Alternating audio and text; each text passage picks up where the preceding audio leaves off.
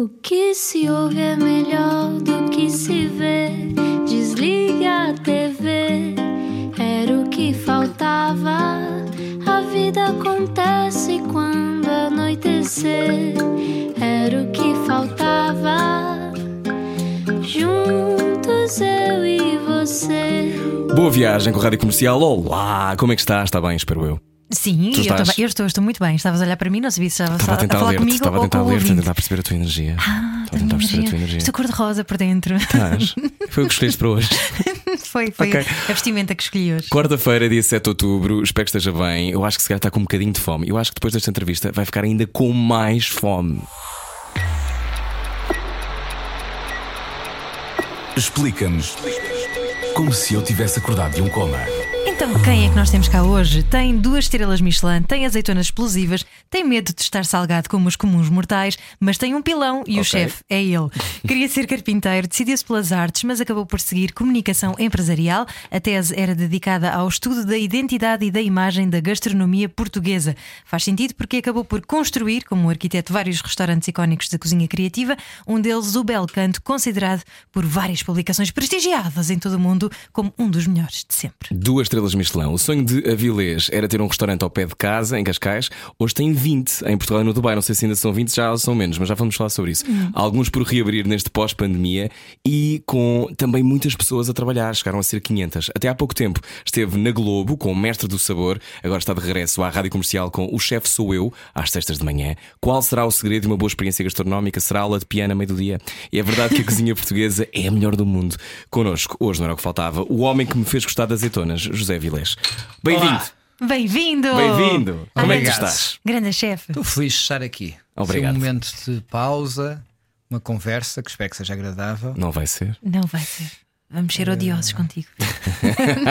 Estou bem, estou bem, estou bem. E vocês? Também, Também, olha, estamos nós, muito bem. nós vivemos muito fascinados com a tua capacidade de trabalho. Ahm, já tínhamos até falado sobre isto uma vez ou outra, Uhum. porque ahm, o teu nome já é muito reconhecível, ahm, mas eu, lá está, tu tens momentos de pausa, tu consegues parar. Minimamente. Estavas a dizer-nos que saindo daqui tens mais 25 coisas para fazer. Sim, hoje agora por acaso estou com uns dias. Não sei se é por acaso, mas estou com uns dias bastante preenchidos. Eh, Consigo parar. eh, pouco ou poucas vezes consigo parar completamente. E quando eu digo parar, é parar a cabeça também, no sentido de não estar só a pensar em trabalho, mesmo quando estou a dar um mergulho no mar e estar a, a pensar em trabalho. Poucas vezes, muito poucas vezes, eh, mas consigo. Ahm, normalmente associado estas paragens eh, ao mundo das artes ou à natureza. É quando eu consigo desconectar melhor. É lá que tu vais buscar energia para depois trazeres para o resto do teu trabalho. É, é uma, uma ligação à terra que tu fazes. É, é, é sem dúvida. É, acho que é o que me faz eh, recarregar eh, para voltar. E às vezes basta, se calhar, às vezes uma manhã no Alentejo, que eu gosto tanto. Um dia no Alentejo, às vezes são 10 dias de viagem a trabalhar, é muito melhor este, esse dia no Alentejo. Hum, gosto muito. A natureza faz dá-me mesmo muita energia, como me dá a música, como me dá um bom livro. Uh, mas que um bom livro, por exemplo, implica atenção a lê-lo Total, não é? uh, total que eu muitas vezes não consigo ter. Eu já comecei a ler o mesmo livro tipo 27 vezes. Só acho que isso não é só eu uma acho que coisa o mal, tua. é, eu, acho que o mal não é só teu, sim. Somos nós. É o síndrome das múltiplas janelas, não é? Desta nova sociedade que estamos sempre a abrir várias janelas no computador e agora eu, pelo menos, também pego em três livros ao mesmo tempo, se for preciso. A minha mulher lê 50 livros por ano. Uh, eu invejo-a imenso. Ela lê tipo, às vezes mais, dois, três livros por semana, uh, às vezes um, mas, mas lê, e eu não. Minha mãe lê três livros ou quatro em vergonha. simultâneo. Uau. E, e consegue. Eu não. Ó José Vilês, hum, olhando para ti, sabemos que fazes uma. Tens, tens muitas coisas a fazer. Estávamos a falar de múltiplas janelas. Tu tens múltiplas janelas, que são múltiplos restaurantes. Eh, como, é que, como é que se gere? Como é que tu fazes? Tens, deves ter, obviamente, tens uma equipa. Eu, li com declarações tuas dizendo que sim, que é, extraordinário, que consegues, mas tem a ver com a equipa que também tens contigo, obviamente. Mas como é que se faz ter 20 restaurantes? É preciso ter tantos restaurantes? Não chegavam 10. Não é preciso. Isso não é. Não chegavam a 5. E por não ser preciso, Só por não ser preciso. Eu fechei alguns agora na pandemia. Não foi porque há uma crise económica assim, sem precedentes. Não. não foi porque de repente deixámos de ter turistas e eu achei que não íamos conseguir eh, salvar os restaurantes todos. Foi mesmo assim. Eu pensei assim: não, isto não é preciso ter tantos. Hum. Quanto da tua Eh, clientela é que é turismo internacional? Olha, eu fazia as contas mais ou menos eh, em 2019 a dizer que era 70%. Ok. Ahm, agora já não sei, porque não estamos a 30% e estamos com muito poucos estrangeiros. Ah, nesta fase, os portugueses também, ah, mesmo com, com algum receio de voltar a uma vida mais normal, ah, mesmo que seja este novo normal. ah, por exemplo, no Belcanto, que muitas vezes não tinha oportunidade de ir porque não havia lugar e eram listas de espera de 3, 4, 5 meses, aproveitaram agora estes tempos para ir. E eu agradeço. Eh, e, e há estrangeiros a viverem cá, que já não sei muito bem como considerá-los, ma- mas de facto, quer dizer, o grande problema eu acho que deste setor, a restauração, principalmente nas grandes cidades, Lisboa e Porto, é a enorme dependência do turismo. Faz todo o sentido, que é o que acontece eh, pelo mundo fora, eh, nas capitais urbanas, nas cidades eh, mais reconhecidas, mas eh, quando de repente as fronteiras fecham, E agora?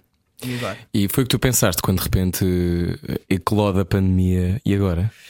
É Olha, eu, vi- eu- eu- viajei para o Rio de Janeiro, eu tô- faço um programa com a Globo lá que se chama Mestre do Sabor. Uhum. Eh, fiz uma primeira temporada, estava agora a gravar a segunda e fui a 5 de março, viajei para o Brasil e era para ter ficado até 25 de março. Eles percebem o que tu dizes. Ou tens que falar mais devagar? Eu, eu dou um, um, um sotaque. Alteras o Eu- pitch. Pões um bocadinho mais não, devagar. Não sou o Ricardo Pereira que fala perfeito português do Brasil, mas altera um bocadinho a velocidade e algumas palavras. Ai, já dizes coisas em português do Já Brasil? digo coisas em português do Brasil. Ah, que Às vezes, fantástico. assim, às vezes dizem: Eu adoro o seu sotaque para Portugal. O que é que eles não percebem mesmo? Eh, Alguma... Outro dia disse alguma coisa, não, uma vez disse alguma coisa, mas depois vou tendo pessoas que me vão corrigindo, eh, brasileiros, mas que sabem que nós usamos algumas expressões. Mas não é muito difícil, nós habituados a ouvir eh, novelas desde que nascemos, já sabemos mais ou menos. Sei que tem que dizer codorna em vez de codorniz. Sei, sei que tem que dizer alho porró em vez de alho francês ou Alho alho porró. porro. Alho porró, que é para Alho depois vai no francês. forró, alho porró. então estavas aqui Mas no olha, Rio de Janeiro. Sim. fui para o Brasil, fui Sim. ehm, e que é engraçado porque é 5 de março, não é? É 10 dias de praticamente tudo, Tudo acontecer. Foi decretada a pandemia para aí dia 12 mundialmente. Eu viajo a 15 para cá. ehm, e, dia 19, e dia 16 há um comunicado, dia 19 fecha tudo, eh, não há aviões, não há não sei. eh, E eu de repente vejo-me com tudo fechado, com as pessoas todas em casa, sem fazer a mínima ideia o que é que ia acontecer. Ahm, e, e há assim um sentimento de ah, porra, tipo, e agora?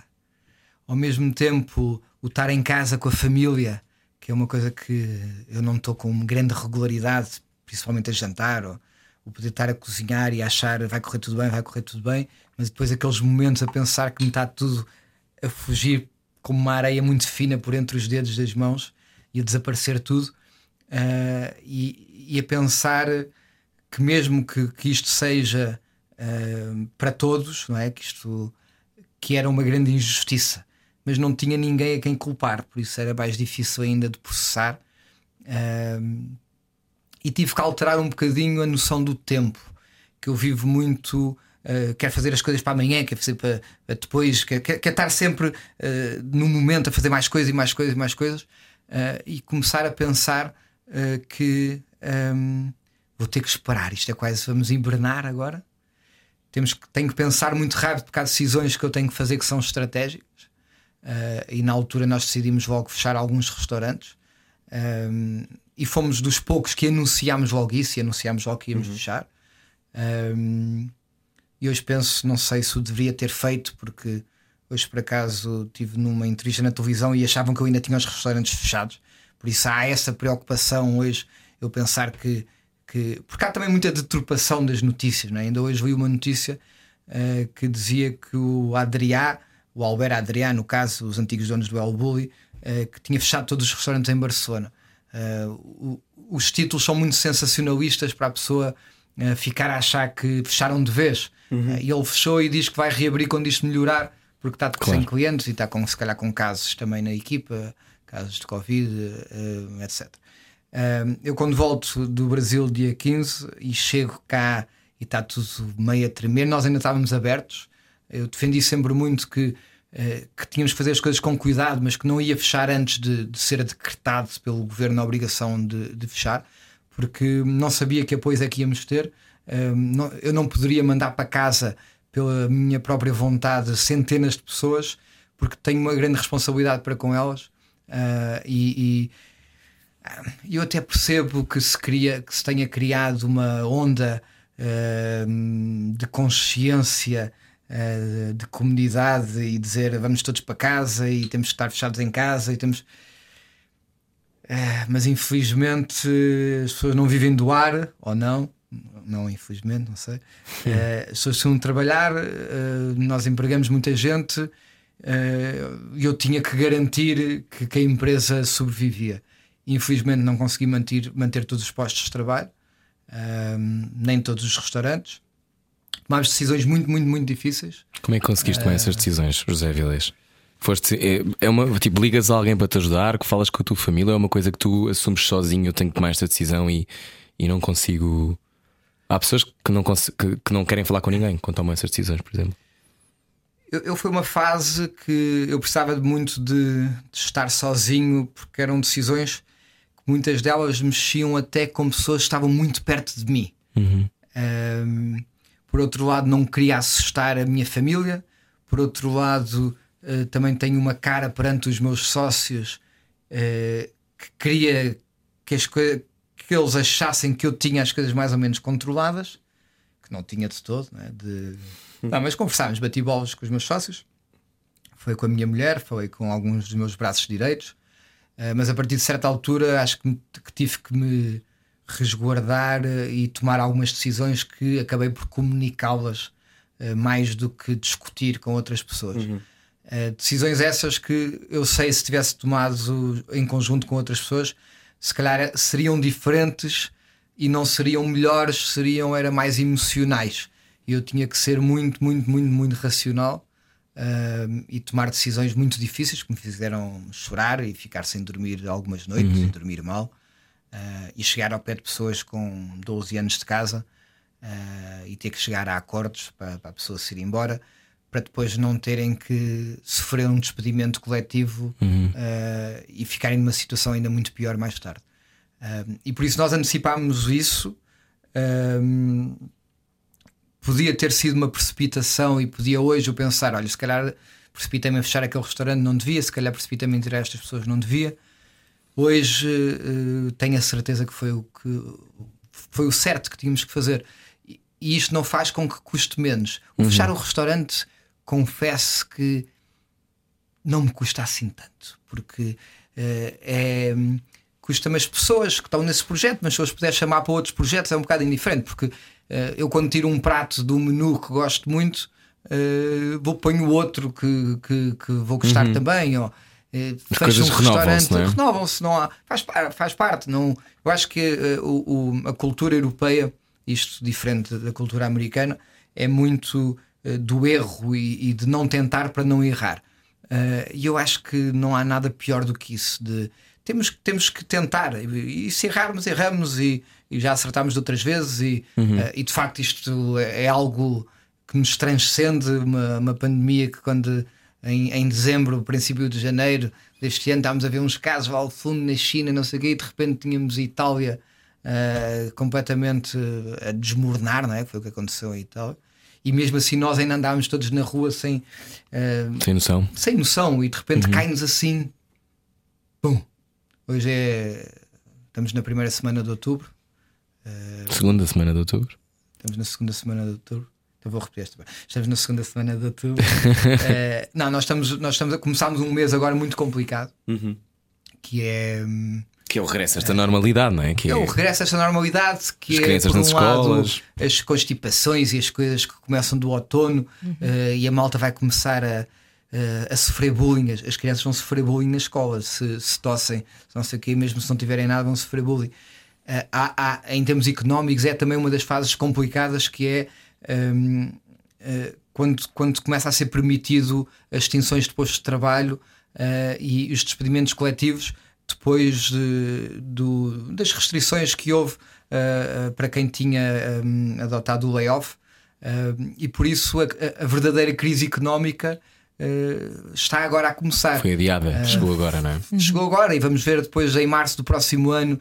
Eh, com o fim das moratórias, já, já se fala que algumas moratórias já passaram para setembro Para do próximo ano. Eh, não sei se não vão passar para setembro de 25, porque eu diria que a maior parte das famílias não terão capacidade, de, eh, mesmo em setembro do próximo ano, de pagar muitas das coisas que ficaram por pagar nestes meses. E achas que é um castelo de cartas que vai ruindo aos poucos? Não quer ser apocalíptico. Às vezes não, dizem não que os é? otimistas é um, é um, é um pessimista. O otimista é o pessimista mal informado. É, eu, eu, eu acho, quer dizer, nós, nós também tam- vamos ter uma injeção de, de capital ou de dinheiro vindo da Europa ahm, que nunca aconteceu a estes níveis. Eh, vamos ver se é bem. Era bom que usássemos bem, não é? É, se é bem usado. Cara, não, é não temos de fazer mil é rotundas. Podemos usado. não fazer mil rotundas desta vez, Se talvez. calhar, se calhar é. Olha, E não precisamos mais autoestradas assim Sim. de. Isto foi um momento daqueles eh, de mudança de vida drástica para muita gente. Tu, em algum ponto neste processo, pensaste, pá, eu vou largar tudo e dedicar-me à jardinagem. Eu sei que tens uma não horta, posso, não posso. Eu acho que se eu pudesse, tinha pensado nessas coisas e noutras, e... mas não posso. Tenho muita responsabilidade, muitas pessoas que dependem de mim. Eh, comecei um projeto que também é do país e da cidade eh, e de uma equipa espetacular. E por isso, às vezes, mesmo que eu não esteja mesmo feliz a fazer o que faço, tenho que o fazer. Eh, e esta história de ehm, eh, se eu faço o que gosto, não é, não é trabalho, quer dizer, isto é muito giro, mas, mas sai do corpo à mesma quando Sai do corpo à mesma. da manhã da cama e voltar à Claro. uma e, eh, e com as preocupações todas e eh, quer dizer, e tenho responsabilidades, tenho responsabilidades com a banca, tenho responsabilidades. Mas agora a com- pergunta é: quando tens um prato bom à tua frente e te sabe bem, vale a pena? Dá a volta. Salva, salva um dia.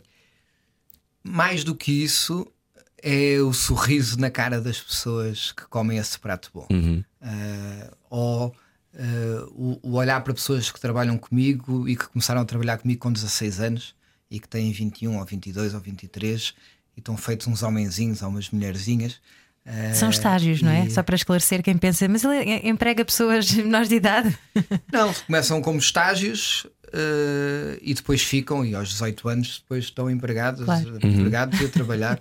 Eh, mas começam com os estágios, porque os estágios obrigatórios começam com 15, 16 anos nas escolas. Uhum, Nas escolas superiores, não é? eh, De- escolas de hotelaria. superiores, e, e, e às E é vezes bom ver essa evolução, bebés, não é? eu, eu uma vez levei. É ótimo ver essa evolução.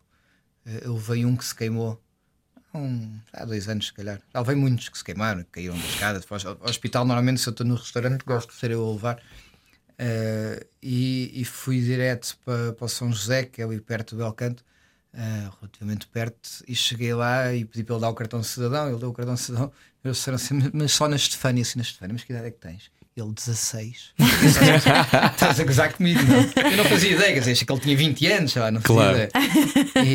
E não, aqui não tratamos crianças sem. Mas ele não é uma criança, não tratamos mesmo. Então, baixo- Então vamos saber que tipo de criança que era o José Vilés a seguir. Rádio Comercial, estamos à conversa hoje com José Vilés, duas estrelas Michelin, é o 70 melhor chefe do mundo Olá. neste momento. Falamos sobre isso a seguir. Venha daí, Rádio Comercial, com o Era o que Faltava, daqui a mais ou menos 3 minutos. Não ouvir a comercial dá mau karma. Era o que faltava. Com Rui Maria Peco e Ana Martins. Todos os dias, das 8 às 10 da noite, na comercial. Boa viagem com a Rádio Comercial. Ele está de regresso às manhãs da comercial com receitas, ofertas de jantares. É o 70 melhor chefe do mundo, é o José Vilés. É. Está cá hoje. Sim, Ehm, deixa. olha, como é que é isto voltar à rádio? Tinhas saudades de acordar cedo? Que Já acordas? Eu acordo, acordo sempre cedo e, e- e- e o Pedro Ribeiro foi simpático e desta vez depois um bocadinho mais tarde. Não te disse, vem às 7h10. Eu disse: Que horas é que vieres aí? Às 7. Não, estou a brincar, vou vir às 9. Eu chego sempre um bocadinho mais cedo para preparar, sendo que uh, eu, quando estive cá e já saí há cerca de 4 anos, 4 anos e tal, e tive ainda um ano e tal, um ano e bastante, era todos os dias e agora é só à sexta-feira, que fez muita diferença. Muita diferença. Muita, muita, muita diferença. Não, estou muito contente, eh, gosto, é, é, é, a minha rádio de coração, gosto uhum. muito de, toda esta equipa uh, e gosto de comunicar uh, assim escondido atrás de um microfone uh, e sentir que isto depois chega lá à casa. É muito diferente da televisão e de facto eu percebo a paixão que muitas pessoas têm, têm pela rádio, mas só depois de estar aqui por trás do microfone é que se consegue perceber isso. Uh, Embora tu tenhas contente. uma coisa que dizes na televisão, já está!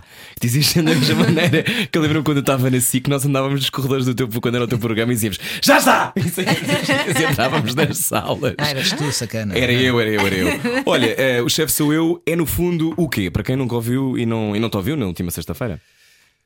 Olha, o chefe sou eu, uh, nasce há uns anos largos atrás com dicas de cozinha uhum. e agora reinventa-se com uma receita semanal a receita é essa que depois é apresentada aos ouvintes através do Instagram da Rádio Comercial e do José Avilés, falando aqui na terceira pessoa, e do bairro do Avilés, uh, e também com um mini vídeo uh, do passo a passo e com a receita detalhada escrita e que dá origem, ou pode dar origem, a um prémio espetacular, Uau. que é um jantar num dos meus restaurantes, no caso em Lisboa, no bairro do Avilés, ou no Porto, no cantinho do Avilés. E as pessoas podem concorrer um, ehm, fazendo aquela receita, que, segundo estas indicações que dou aqui na rádio, mas na rádio acrescento alguns uh, truques e dicas que não estão depois estão bem explicadas uhum. no papel. Nem na, não se vê no vídeo. Que é abraçar as vieiras, uh, coisas assim exatamente. que só os chefes sabem. Exatamente, falar com elas, embalá-las à noite, é antes de as cozinhar. É, é, as dicas, tem que ser essas dicas e festinhas nas vieiras, abraçar, beijinhos. E, e as pessoas depois podem eh, concorrer a fazerem o prato, tirar uma fotografia ao lado do prato para provar que é mesmo essa pessoa, para não darem a roubar fotografias na internet. Cá tem gente muito malvada. Há muita gente assim. E, e, enviar para ser escolhido, e obviamente que o critério da seleção é a parecença com o prato original, porque não vou poder provar. E, e, vamos fazer assim, vamos ver se as pessoas se animam. Quem for bom uh... em Photoshop estás lixado. há muita malta que vai produzir aqui. Olha, há, há muitas pessoas, por exemplo, uh, eu não sei o que é que tu achas, se achas que existe um talento específico para a culinária. Existe? Existe um talento para saber cozinhar? Uh... Como para cantar, por exemplo? Eu, eu, acho que existe um conjunto de fatores de uma pessoa que o fazem. É, é, eu digo isto e fiquei aqui assim meio a pensar, porque uma coisa é saber cozinhar bem em casa, uhum. uh, que é preciso também um talento e gosto, dedicação. Outra coisa é depois cozinhar num restaurante, organizar uma equipa, uh, aguentar aquelas uh, altas temperaturas de uma cozinha, a, a pressão. Nunca ficaste sem sobrancelhas? Estava agora a olhar para ti. Ah, pestanas pestanas. Sobrancelhas tinha que ser uma grande queimadura. já fiquei sem pestanas, já abri formas. Eu sei lá como é que apareceu a azeitona explosiva, eu não sei que tipo de. o que é que tu andaste a fazer em laboratório. Foi a tropa dele. Sem, sem sobrancelhas, não. Sem sobrancelhas, não. Mas parecem arranjadas as minhas sobrancelhas. São muito perfeitinhas. Não, não, muito, não estou muito bem. Muito bem. Uh, não faço esta pergunta porque muitas pessoas pensam: ah, mas eu se calhar não consigo fazer um prato igual ao José Avilés. Não, eu digo. Tu dirás, não consegue, porque isso é a minha vida. Consegue, não consegue. Eu sou o 70 melhor chefe do mundo. Por isso é que eu tenho duas estrelas Mas digo, mas tento fazer quase tão bom. Não, é mentira. Isto, há uma coisa que é muito importante: é que há cozinheiros eh, de casa e cozinheiras, obviamente, cozinheiros no sentido de toda a gente. A minha avó ganhava. É, que são muito melhores cozinheiros que alguns cozinheiros profissionais. Muito hum. melhores. Um, não estão é para abrir um restaurante, ou se calhar no restaurante não seriam tão bons cozinheiros, é, é completamente diferente. Não, claro. Um... E há pessoas que não sabem cozinhar sob pressão. Uma coisa é cozinhar para, para a tua família. Eu, por exemplo, eu era incapaz de. Eu cozinho sobre muita pressão num restaurante, hoje menos, uh, porque tenho menos pressão. Tenho mais pressão, mas sei lidar melhor com a pressão e por isso eu internamente fico com menos pressão. Mas uh, não conseguia entrar num daqueles concursos de não sei o quê, de inventar um prato ali, ser, não pois. conseguiria fazê-lo. Uh, e, e, sei que há milhares de chefes que o fazem e, e por isso fazem-no muito melhor do que eu. Uh, mas o chefe sou eu, é isso. Pois eu estagiei mais ou menos 15 minutos na tua cozinha do bairro do Avilés, porque quando vim para a rádio comercial estive lá um bocadinho, tu não estavas. Mas e pensei, eu jamais conseguiria estar aqui porque eu sou muito desorganizado. Portanto, para ti, quais são as melhores qualidades para trabalhar numa cozinha, na tua cozinha, por exemplo? Eu, É ter capacidade de audição. Não, eu vou começar por umas por capacidades eh, que eu acho que são transversais a outras áreas da vida, eh, que é de facto a honestidade, a responsabilidade, o trabalhar em equipa, o ser-se honesto aqui. eh, porque eu costumo sempre dizer que eu, eu admito todos os erros honestos. E se alguém me vem dizer, olha, estraguei este molho, ou salguei, ou eh, em vez de estar a esconder no fundo da gaveta ou estar a, a- a tentar passar despercebido, Isso é porque já aconteceu. já aconteceu tudo. Eu estagiei, eu estagiei em Paris num, num restaurante com um, três estrelas Michelin, onde eh, os chefes de secção, que se chama de partida, partie em, em francês, eh, escondiam olha, num, num teto muito parecido com este, estas placas de teto falso, eles escondiam alguma mise en place, que é alguma preparação lá, porque não vendiam nesse dia. O chefe de cozinha obrigava a fazer todos os dias fresco e eles, como tinham tanto trabalho, escondiam no teto porque o chefe ia, ia ver os frigoríficos todos para ver se eles deitavam tudo fora no fim da noite eh, e eles escondiam eh, dentro do teto falso. Coitado. Eh, a pressão leva também a fazer assim estas maluquices.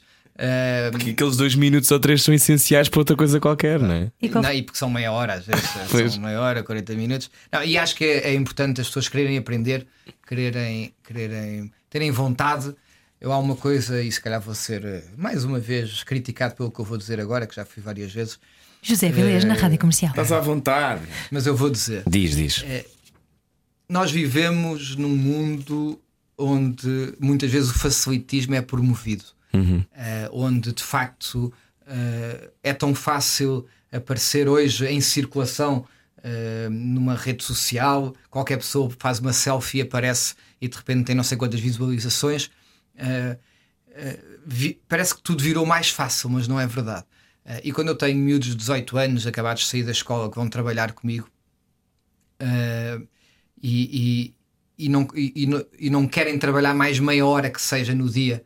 Uh, e as próprias mães me ligam, ou os professores da escola, quando eles estão nos estágios, a dizer que eles estão a trabalhar e que não podem trabalhar mais do que X horas, ou não sei o quê, e têm que sentar meia hora e têm que comer àquela hora certa e têm não sei o quê. Um, e, e eu disse isto há, há uns tempos e chamaram-me tudo e mais alguma coisa nas redes sociais, mas vou voltar a dizer. Mas eu acho isto um grande disparate. Porque de facto, para se fazer alguma coisa séria na vida, tem, a pessoa tem que se esforçar. Uh, um miúdo que acabou de sair da escola, nós vamos lhe ensinar muito mais, ele vai ganhar muito mais connosco num primeiro trabalho do que nós vamos ganhar com ele. Uh, e por isso, se essa pessoa não se entregar e não se dedicar uh, e não fizer mais uma hora extra a aprender, a ver, a- a- e, e quiser ir a correr para casa e quiser. um, estar sentado aquela horinha a almoçar porque não dá para comer em 40 minutos, uh, não dá. Percebo o que tu dizes, mas eu acho que talvez essas críticas venham de um lugar de uma legitimização da estagnação das carreiras mais à frente. Ou seja, se tu dás demasiado de ti, ah, até que ponto é que depois, não havendo uma progressão de carreira, e estou a imaginar na perspectiva dos pais e dos professores que se calhar já passaram por isso. Também me mandaste uma mensagem? Achas, Zé? não, estou a pôr-me no lugar das Sim, pessoas sim, que sim, te criticaram eventualmente. Eu lembro-me dessa entrevista que tu Eu deste, concordo com o José di- eu, eu concordo, porque não é? No, no início de carreira tu tens que mostrar, Eu tens que aprender. Quanto mais aprender, Eu acho que nós melhor. estamos com um problema. Eu concordo plenamente com o que estás a dizer e acho que é muito importante, por exemplo, as empresas perceberem que a partir de determinada altura não te podem estar a mandar e-mails até às 11 da noite o tempo todo. Mas isso é uma coisa, isso é lá para a frente. Quando tu começas e tens muita sede Claro. e queres chegar longe. Te- Tens que beber o eu máximo não, que, eu não que podes. compreendo e também percebo e não aceito aquela coisa de quando eu comecei ou quando tu começaste, estavas horas e horas na rádio, horas e horas na televisão, horas e horas, seja onde for. E não havia esta coisa. Eu acho ótimo que existam regras para tudo, ainda bem, porque Claro. defendem e, te- e protegem o trabalhador e acho que é muito importante. É mais na mas tu ótica tens poder, mas tu tens que também poder decidir, porque é isso, é aí que, se- que o José percebe ou não. Se alguém pode ir mais longe ou não, quando tu estás disponível para dar. Se tu tens algum talento, tens algum potencial, mas depois estás um bocado encostado, porque o teu potencial não é Ah, não, cumprido. Quer dizer, um e, e sejamos honestos, quer dizer, eu acho que fui um, um dos responsáveis pela humanização desta área. Sim, eu trabalhei dúvida. durante muitos anos 17 horas por dia. Seis dias, sete dias por semana, mas muitos anos. E, e, com, e a estudar e a fazer estágios. Também não tem custos para ti, não é? Isso também deve ter sido muito violento para ti. Claro, quer dizer, e eu, eu tive eu- os meus primeiros 10 anos com a minha mulher, eh, já com eh, os primeiros 8 do meu filho mais velho, os 7 do meu filho mais novo, nunca passámos nenhum fim de ano juntos, nenhuma Páscoa juntos, nenhum, nada. Por isso, esta história de ah, que ele tem sucesso, é porreira, apareceu agora nesta lista dos mundos do mundo, não sei o quê. eh. E a malta depois diz: Eu quero ser assim, e depois eh, toca às 5, o- faz soar o alarme, eles querem ir para casa porque eh, estão cansados e não sei o quê. Quer dizer, eu acho, obviamente, que toda a gente está no, seu, está no direito de gerir a sua vida como quer. Agora, é muito difícil ter o melhor dos dois mundos. Como é que eu vou ser o melhor na minha área e vou trabalhar metade do que os outros? Quer dizer, a Mas isso tem vê que ser uma opção tua. Não, não, se- não estar legitimado, não é? Não, não Claro. ser uma coisa. A questão é que tem a ver com os teus objetivos. Se Claro. tu quiseres a estrela Michelin, se calhar tens que ficar muitas Não, horas lá. Mas o que eu defendo é isso mesmo. É, eh, e por isso é que eu falo também das pessoas mais novas, que essas pessoas estão numa fase de formação, têm que investir mais nelas. Eh, e se as pessoas querem de facto ser boas, têm que investir.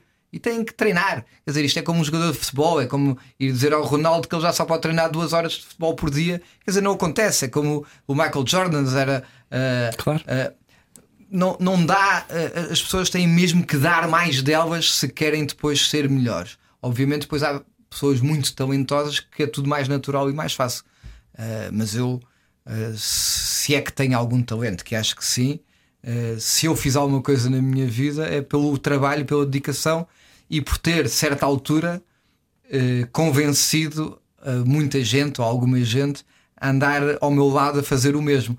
Eh, e são essas pessoas que me fazem querer ser melhor e ser melhor todos os dias. Então, eu vou só pôr-me no lugar do ouvinte que, eh, imagina, durante anos a fios deu mais de si, durante várias horas, durante vários anos, e que depois, de repente, ehm, isso não, não, é, não tem nenhuma recompensa real na, na vida diária, e que se calhar depois evolui para uma vida eh, familiar diferente e eh, continua sempre no mesmo nível. E, e é esperado que continue sempre A dar a dar mais.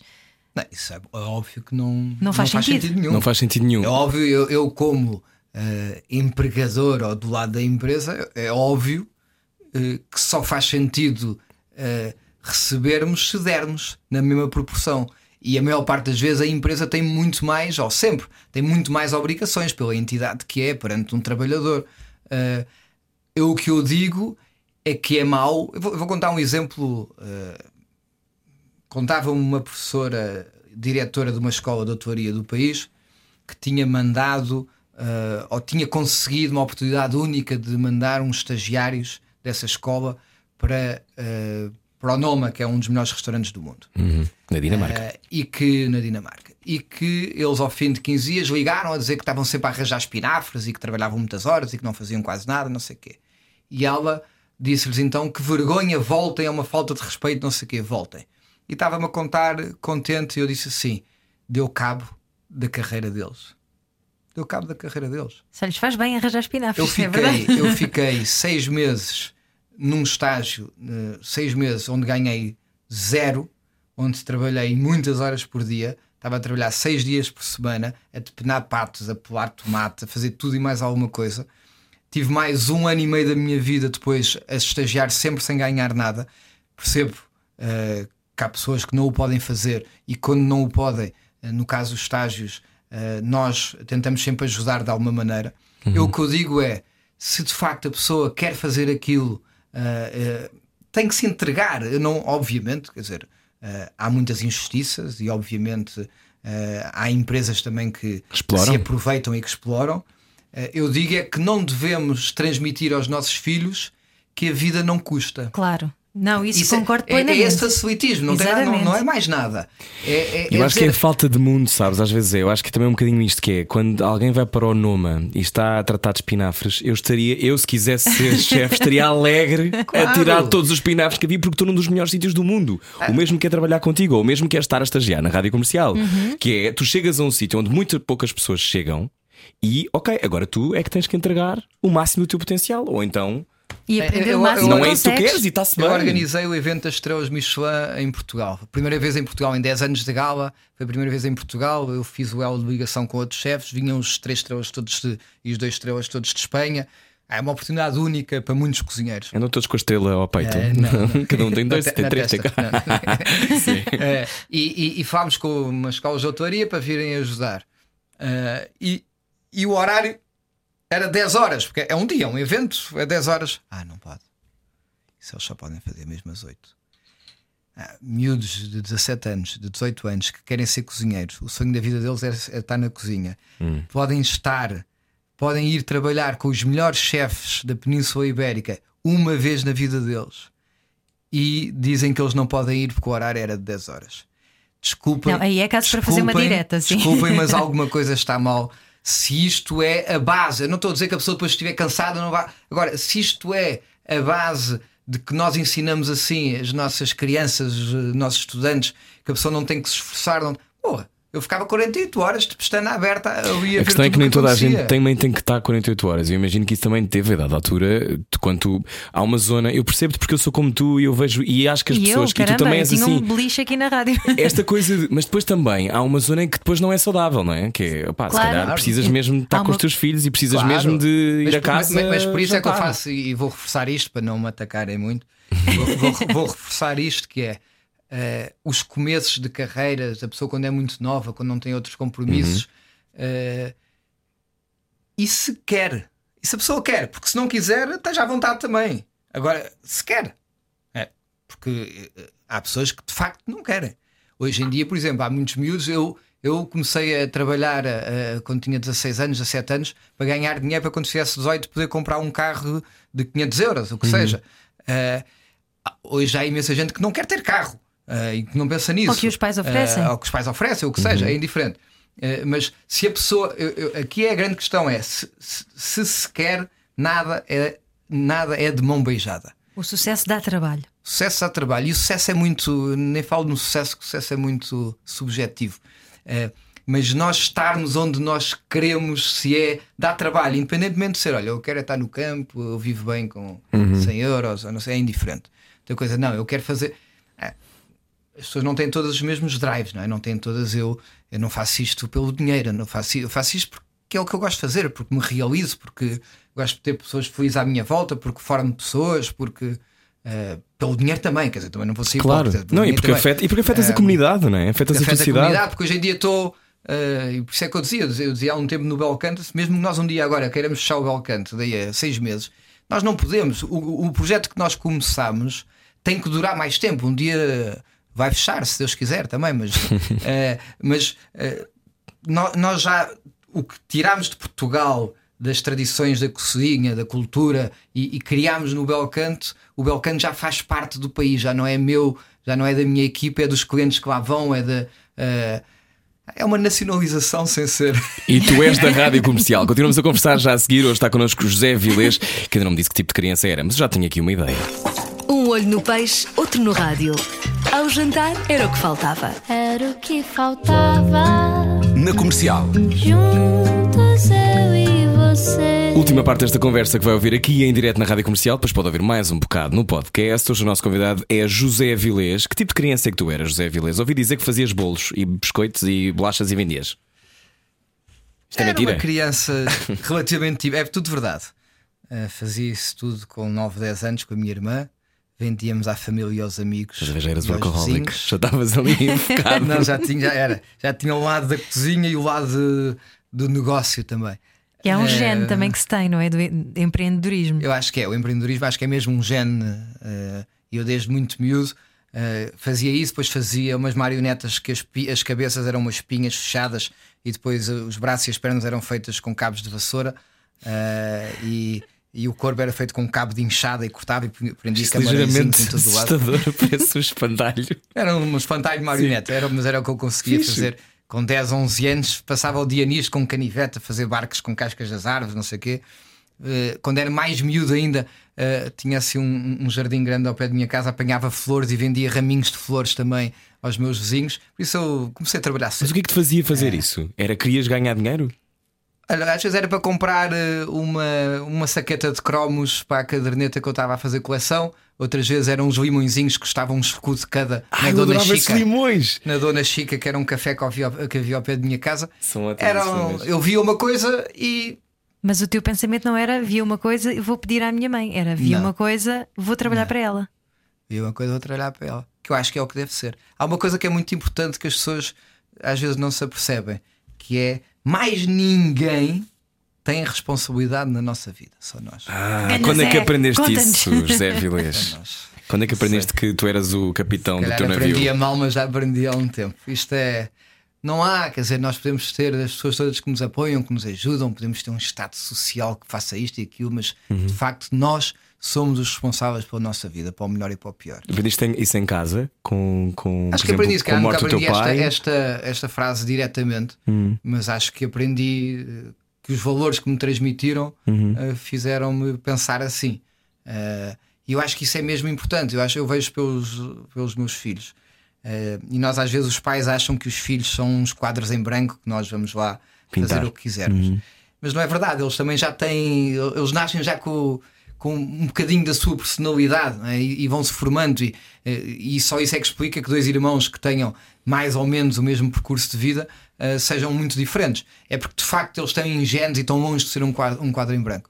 E a partir de certa altura, eh, e eu acho que infelizmente no mundo ainda acontece que cedo demais eh, pessoas, e digo isto porque há crianças que já são as únicas responsáveis pelas vidas delas, e isso é triste porque de facto é bom ser-se criança e, eh, e, e, e que bom ser-se criança até mais tarde. Eh, eu, eu, eu fiquei uma criança responsável muito cedo, eh, muito a ver que, com a morte do meu pai quando eu tinha 7 anos, que me faz ser o homem da casa e ter que cuidar da minha mãe e da minha irmã e achar que, lembro-me isto, de facto eram outros tempos, eh, tinha umas caçadeiras em casa, que meu pai caçava muito, e, e- e um dia eh, ouvi a porta a abrir-se eh, e achei que era um ladrão, eu tinha 11 anos, do- 10 anos, 11 anos, e, e fui e peguei numa caçadeira que estava escondida de- debaixo da cama da minha mãe, isso foi há 30 aanos, e vou assim, vivia numa quinta, pronto, vou- vou- não, não vivia assim num, num, Vivias num apartamento prédio, aqui em num Campo Tórico. apartamento em Campo Tórico. E dei um tiro assim para, o- para o ar eh, porque achava que estava a, a- a proteger eh, A tua família? a minha família. Eh, de facto, hoje, se calhar era preso se fizesse uma coisa dessas. Eh, se eu pensasse que o meu filho, que tinha a idade do meu filho mais velho, fosse buscar uma espingarda e desse um tiro com 10 anos, já que os, os tempos mudaram muito nisso. Claro. Ia-te perguntar em relação aos filhos também. Achas que nós infantilizamos mais os nossos miúdos? Eu acho que por um lado sim, por outro não. Ou seja, por, por um lado damos-lhe acesso, damos-lhes acesso a muitas coisas, eh, muito no meio digital, não é? Que hoje em dia é muito fácil, e por isso eles também eh, ficam adultos mais rápido, mas por outro lado infantilizamos. Agora o, o, o- Zé Francisco tem 10 anos, eh, começou a. a a poder ir sair de casa sozinho. E nós vemos no Chiado, ele vai ao quiosque comprar cromos, pode ir até à FNAC a pé, tem assim já umas regras, eh, desde que, quer dizer, saiba, nós sabemos exatamente onde ele está e manda mensagem, tem um telemóvel, não sei. Big Brother. Eh. Quer dizer, que é importante também. E ele vai com responsabilidade e, e manda mensagem a dizer já cheguei, ou agora estou a fazer não sei o quê, estou a comprar os cromos, não sei o que mais. Eu acho que isso é importante. Eu, eh, com seis anos, ia a pé para a escola sozinho eh, e andava. eh, Não chegava a um quilómetro, mas eram tipo 800 metros. Eh, e lembro-me de haver uns miúdos alemães que viviam lá numa casa pelo caminho que me davam caldos porque eu levava uma mochila muito pesada e eles gozavam com a minha mochila e eu passava e eles davam-me caldos. Que era o bullying da altura, mas que na altura ninguém falava, dizia que era bullying, não sabia o que, é que era. Eh, e não me fez mal, fez-me correr mais quando eu passava à frente daquela casa para não levar outros caldos. Olha, quando, quando nasceram os teus filhos e quando começaste a ser pai, ehm, crescer, crescer com, sem um pai, não é? No teu caso, o que é que tu percebeste sobre ti? Eh, Olha, tive imensas inseguranças. Eu sempre achei, quer dizer, eu acho que sou bem formado, acho que a minha mãe e o meu pai, enquanto foi vivo, e parte do resto da minha família, os meus avós, conseguiram-me sempre transmitir eh, valores importantes. Eh, por isso, mais do que isso, eh, a minha insegurança era, era se eu sabia gerir a relação, mais do eu saber ensinar o meu filho ou transmitir Sim. os valores, o que é correto, o que é errado. Era se eu sabia gerir a relação de amor existente, que era. ehm, que é uma forma de amar completamente diferente do que tudo o que se experienciou. Ahm, não, não o nosso amor, não só o nosso amor por eles, que é de facto, se calhar, a forma mais espetacular de amor, mas depois vê-los pequeninos olharem para nós e, e- e com uma admiração enorme também, e nós a não os queremos desiludir. Eu lembro das, poucas, das primeiras vezes que eu fui de férias, já com os dois, o mais velho tinha 4 anos, ah, e foi talvez foi assim, as primeiras férias que ele já tinha tomado consciência da dinâmica familiar e eu nunca estava em casa e por acaso foi um verão que estava um bocadinho frio eh, e, e por isso chegámos na na- no fim do dia, chegámos à tarde, e nesse fim de dia eu pus um casaco. Quando eu pus o casaco, ele desata a chorar porque ele acha que eu me vou embora. Eh, porque o que- a ideia que ele tinha E tu estás sempre a ir embora. eu punha o casaco em casa e saía. Ele desatou a chorar. E disse: "Oh, pai, mas pai, acabamos de chegar, vai-se vai já embora. E disse: Não, não foi embora, nem estava a perceber. Só que foi o Pavlovs eh, de pôr o casaco, vai-se embora. Eh, e, e depois a pessoa começar a processar isto tudo e a pensar: Não posso desiludir, não os posso desiludir. eh, tem que ser o melhor pai que eu souber ser, porque depois não dá para ser o melhor pai do mundo, não é? Eh, e eu, eu tenho na minha mesa de cabeceira dois presentes que eles me deram, uma caneca e outra uma base assim de, de copos, que eram aquelas eh, coisas da escola, onde ele diz, eh, um, um diz eh, pai, adoro-te, o meu momento melhor do dia é quando jogamos ao futebol no corredor, jogamos futebol no corredor.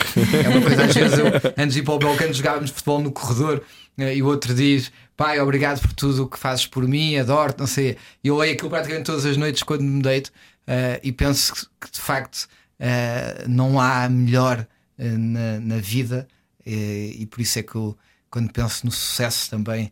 eh, É isso que eu perguntar. Uma estrela Michelin não, não supera um presente feito por um filho. Pô, nem perto. nem- Eu, por acaso, a primeira estrela que recebi foi No Tavares, eh, né? no Tavares e foi 10 dias antes do meu primeiro filho nascer. O quê? Foi tudo ao mesmo tempo? Tudo ao mesmo Uau. tempo. E Era imagina para a responsabilidade. para tu pensares imagina o que a é que mais. das duas coisas. Claro. Tive três dias, tive três dias com ele mais em casa, mas eh, na verdade só, só houve um dia que eu não fui fazer os jantares, foi o dia que ele nasceu. No dia a seguir já estava a fazer os jantares no Belcanto. Se me perguntam, no Belcanto, que era o Tavares, eh, se me perguntam eh, se eu não preferia ter ficado em casa, preferia. Agora, se me perguntam eh, se dava para eu ter ficado em casa, não dava. E lá está que, é, que, que depois, a certa altura, há este conflito que nós temos que resolver. Eh, e Um conflito que muitos pais e muitas mães ouvem, não é? E que, Claro. que vivem todos os dias. Claro. Como, é, que- como é que se faz? Vais ter que me dizer no, no podcast, não pode ser já. Uh, Zé Vilês, às sextas-feiras na rádio comercial, às 9 e um quarto, 9 e 10? Não fui um quarto. 9 e um quarto, é o chefe, sou eu.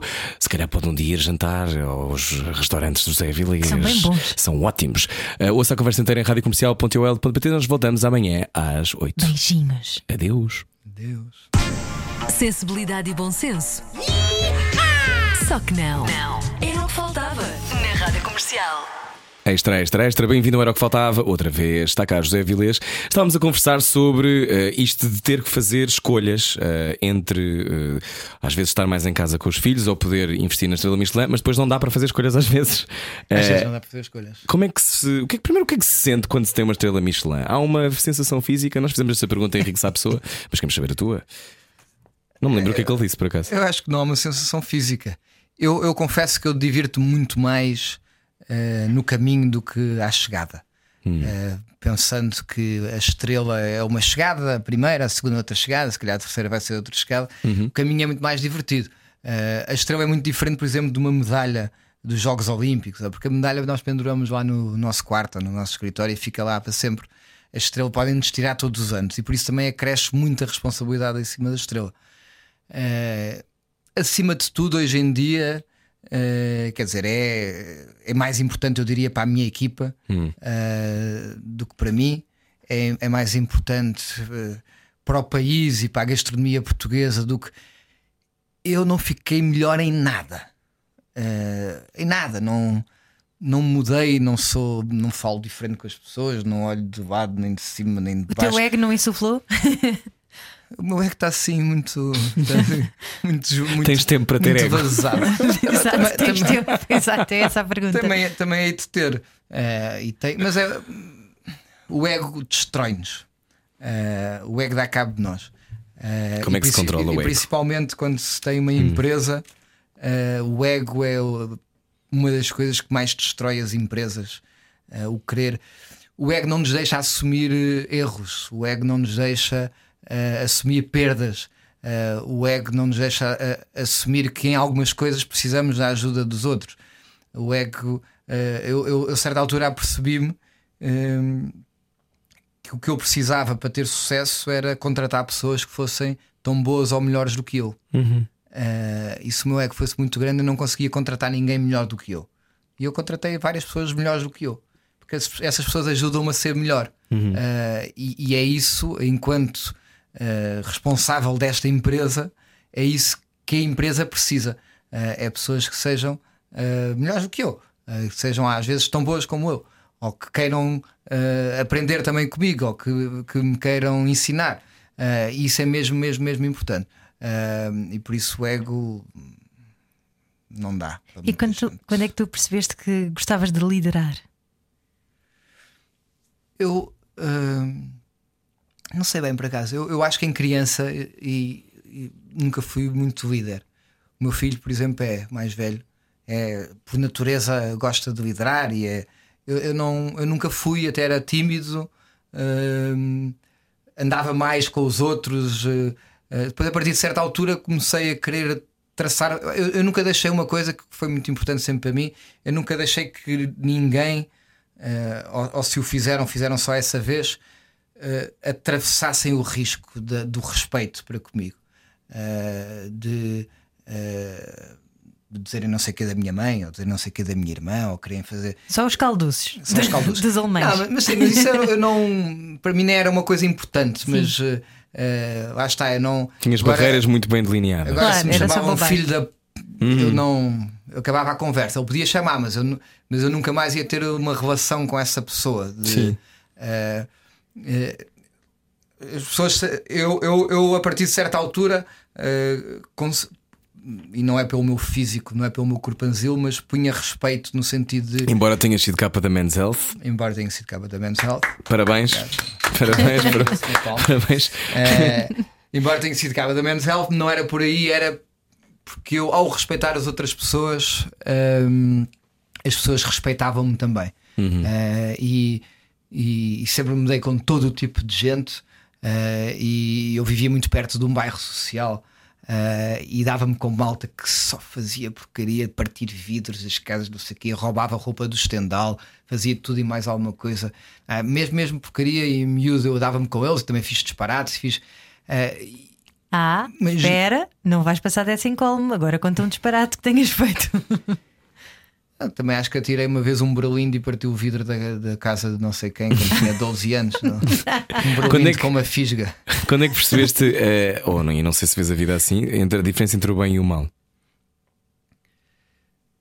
Eu acho que a diferença entre o bem e o mal eh, já percebi há muito tempo. Eu fazia isto, eu quando fiz estes disparates tinha consciência que era mal. Ah. Eh, eu acho que nós.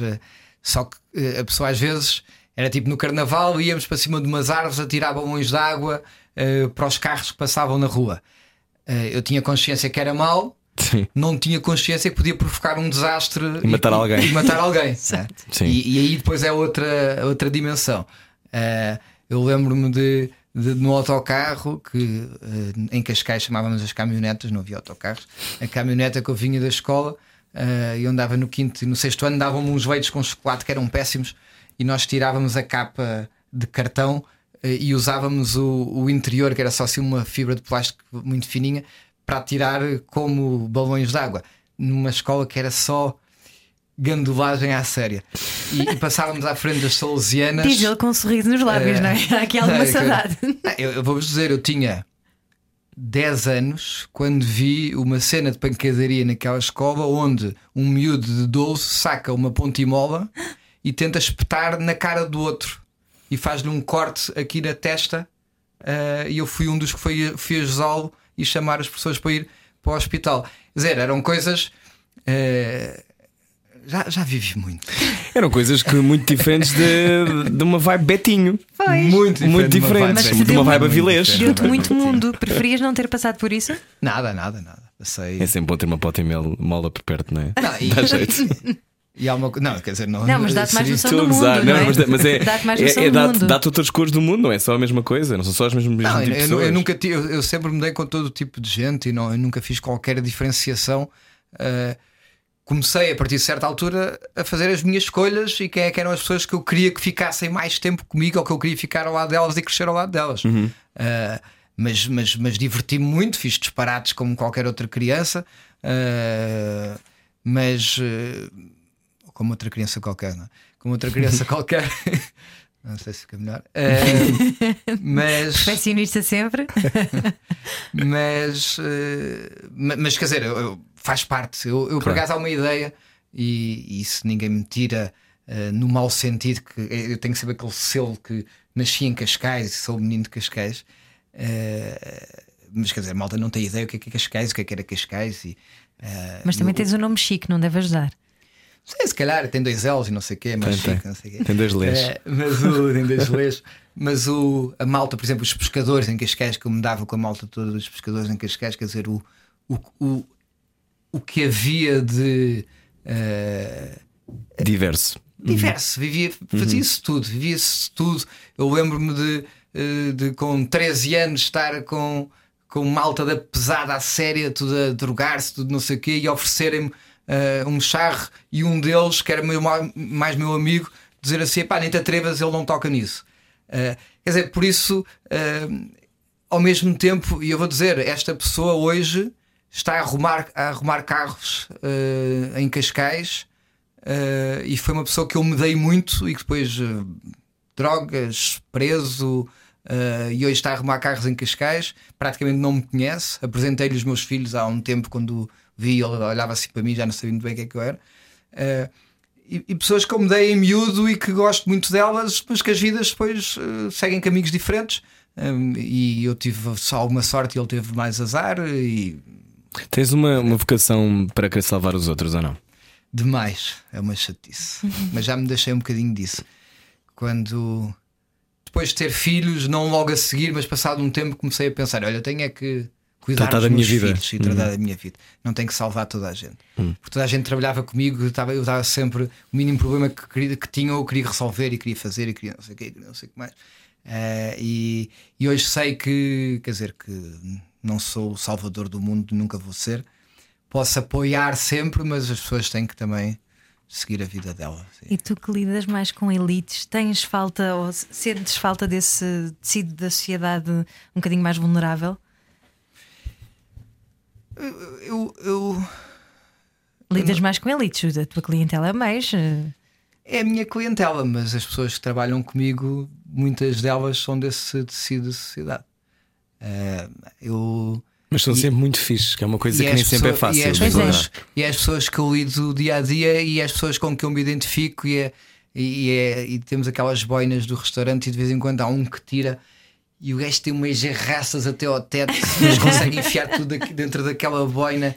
E eu até olho para aquilo depois com, com símbolos eh, não sei o que desenhados com, eh, com tatuagens não sei o que e eu penso ah, de facto eh, em miúdos 18, 19, 20 anos eh, e ele depois fardado todo certinho eh, parece todo direitinho e depois de repente é, é mesmo um grande maluco assim de- quer dizer, sem querer ser sem estar a querer pôr Rotular. rótulos Uhum. eh, mas o eh, mas essa diversidade, vou dizer, quer dizer, eu, nós temos copeiros que, por definição, as pessoas podem considerar que é uma área menos nobre eh, num restaurante.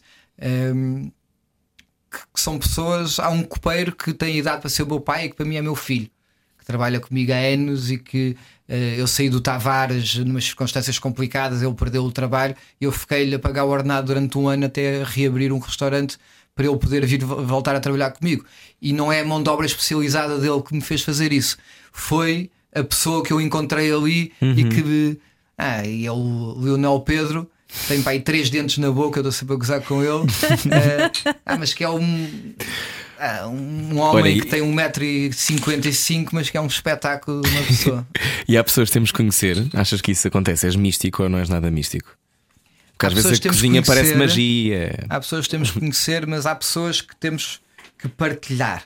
Eu acho que isso é mais importante ainda. Eu das coisas que eu mais gosto é, é- é partilhar uma pessoa. É eu- para mim é o melhor presente que me podem dar é uma pessoa que eu vou gostar e é o melhor presente que eu posso dar a alguém é olha, eu quero muito que conheças esta pessoa, vais adorar, vais ver. Porque há químicas, porque há ah, relações, há, há coisas que eu, é muito melhor do que um presente ah, material, é a pessoa introduzir algum, ah, algum al- al- alguém, outro alguém na vida da, da outra pessoa. Sendo que, por acaso, há um tempo ouvia um- uma pessoa mais velha, já com 90 anos, que eu tenho muito carinho, considero muito, pessoa que viajou o mundo inteiro, que construiu um império, que ele dizia. Por favor, desapresentem-me gente, que eu já não aguento mais. Por isso também é esse conceito, que às vezes a pessoa estamos cansados e temos que nos Ai, eu dou pessoas de desapresentem. 90 anos. As minhas pessoas preferidas têm sempre 90 anos. Verdade. Uh, Zé, há bocado estávamos a falar sobre a um, o equilíbrio entre a carreira e, e a vida pessoal. Quando é que tu percebeste que estavas a trabalhar demais? Eu já percebi há muito tempo que estava a trabalhar demais.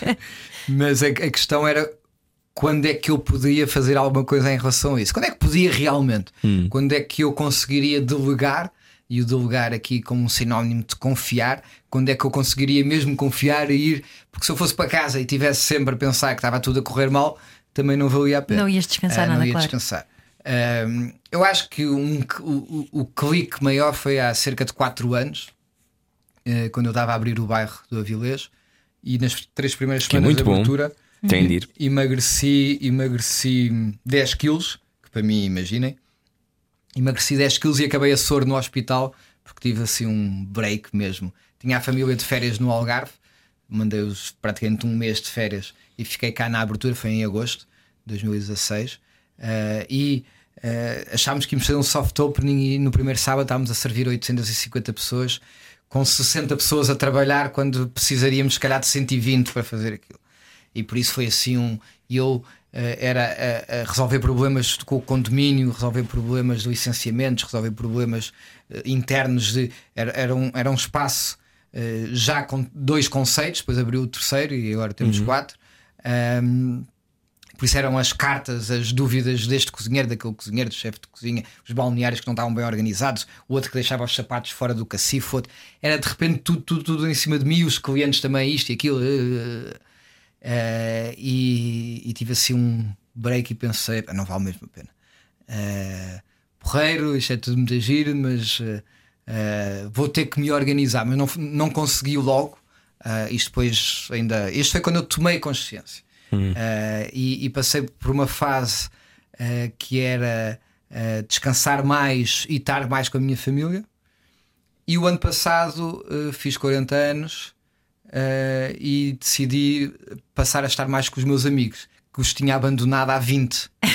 Eh, e Ainda Eles estavam ainda gostavam de ti. Ainda Exato. gostavam de ti, os teus amigos. e alguns ainda lá estavam.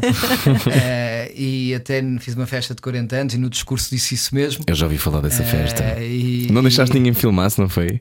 Não deixei que publicassem. Publicasse Deixei- sem ouvi dizer, ouvi dizer. Eh, para ser a antiga, para, para guardar para, Sim, acho isso muito eh, giro. aqui dentro. Eh, não interessa. Interessa para quem lá está, não interessa Claro, para obviamente. mostrar aos outros. Eh, e depois apareceu o Covid. Eu achei que ia ter assim um ano mais calmo e que ia me divertir mais e que ia estar mais com os meus amigos. Por outro lado, ainda bem que paraste um bocadinho antes, porque senão não ias ter arcabouço para lidar com isto tudo agora, não é? É verdade, é verdade. Eh, não, isto, isto acaba por ser eh, um, um abre-olhos muito grande, não é? Tudo, toda esta pandemia e a maneira como nós estamos a gerir, eu acho que em alguns casos melhor, outros casos pior. Se calhar um dia mais tarde vamos saber que poderíamos ter gerido de uma outra maneira, mas aco- acontece em relação a muitas outras coisas. Ahm, mas estou contente porque me sinto realizado, estou triste porque eh, não estou com algumas pessoas ao meu lado que tive durante muitos anos e que tive que deixar de estar por causa de- destes tempos. Eh, E não mas dá para sei salvar que toda a gente. E não não é? dá para salvar toda a gente. Mas que sei, mas sei que todos me percebem, por isso isso deixa-me descansado. Eu falei pessoalmente com todos, Uh, e, e- e sei que me percebem, por mais que lhes custe, por mais que seja difícil, sei que me percebem e, eu sei que não tinha outra hipótese, que, que essa é o único descanso, a única paz que eu tento pelo menos uh, procurar e às vezes encontro, outras vezes não. Qual é o teu ingrediente favorito? Ou preferido? Sei lá. Não tens um, has de Não ter. tenho. Tipo, ah, eu não resisto, eu tenho que usar funcho em tudo. Não, não. E a funcho. Ótimo para a amamentação, já agora. Ah, eu, é? eu adoro coentros, eu adoro coentros. Mas é, os coentros têm, e tem uma história em Portugal eh, importante que, que só existe ou só existia no sul do país, não é? Até, eh, e, e até há pouco tempo atrás. Não? Hoje come-se em todo o lado, mas eh, mesmo, mesmo na, na, na, na Europa inteira. eh, só em, em algumas regiões de Espanha, que é Andaluzia e Canárias, é que há, é que há ehm, receitas com coentros, o resto não usam. Eh, não há mais lado nenhum, há, há- há sementes de coentros, mas não há o coentro fresco. Hoje, com os ceviches, com não sei o quê, está espalhado por todo o lado. Eh, e isso diz muito da história também do país, isto é a influência árabe que nós tivemos. Eh, Isso é da tua tese com a Maria Lourdes Modesto, que tu fizeste há mil anos, não foi? Foi, foi já há mil anos, há 20, há 20 anos. Maria de Lourdes fez 90 anos este ano, é tão querida. As pessoas mais espertas que eu conheço, com, mesmo nesta idade e já muito caída, com uma vida eh, cá dentro.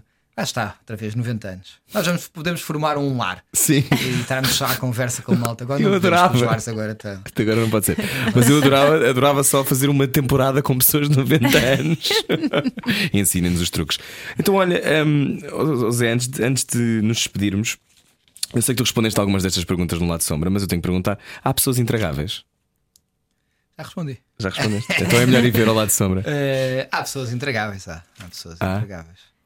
E eu perguntei depois: e como é que se faz a digestão dessas pessoas intragáveis? E José Vilas responde: Não se comem. É melhor, é melhor ficar antes, não é? Na dúvida é Eu- melhor não comer, essa é a Na tua dúvida é melhor não comer. Na dúvida é melhor não comer. Não, eu, eh, isto. eh, eu acho que das coisas hum, que nós temos que fazer na vida é proteger-nos eh, de quem nos faz mal e juntar-nos a quem nos faz bem. As dinâmicas eh, das vidas sociais são assim: quer dizer, há pessoas que nos puxam para baixo, outras puxam-nos para cima. Eh, às vezes fazem, fazem cerros, não é? Eh, Análise. análise, mas eu falando em análise, fiz muitos anos de análise, psicanálise, durante sete anos deitado num divã, a olhar para o teto e a falar sobre muitas coisas da minha vida. todas as semanas? Duas vezes por semana, cheguei a fazer três vezes por semana. Uau! Que a coisa boa de alguém que é muito ocupado é que arranja sempre tempo para tudo. Nunca se esqueçam disto. Não, eu acredito nisto, porque tu ainda há bocado estavas a dizer que tinhas tido uma aula de piano hoje e tinhas acordado às 7 tinhas vindo fazer programa de E, rádio. e tinhas verdade. deitado às duas e meia da manhã. Tudo verdade. Tive uma aula de piano e comecei a aprender piano. Eu até eu comecei a aprender piano e disse à minha mulher: Olha, vou começar a aprender piano. Não digas a ninguém, é um segredo que eu quero manter, só meu. E de repente estou aqui a dizer uma rádio ouvida por eh, muitas pessoas. Desculpa. E é das São coisas, só e é das coisas, milhares, centenas de milhares, não? e é das coisas que eu, se calhar, nos últimos 10 anos na minha vida, que mais estou a gostar de fazer.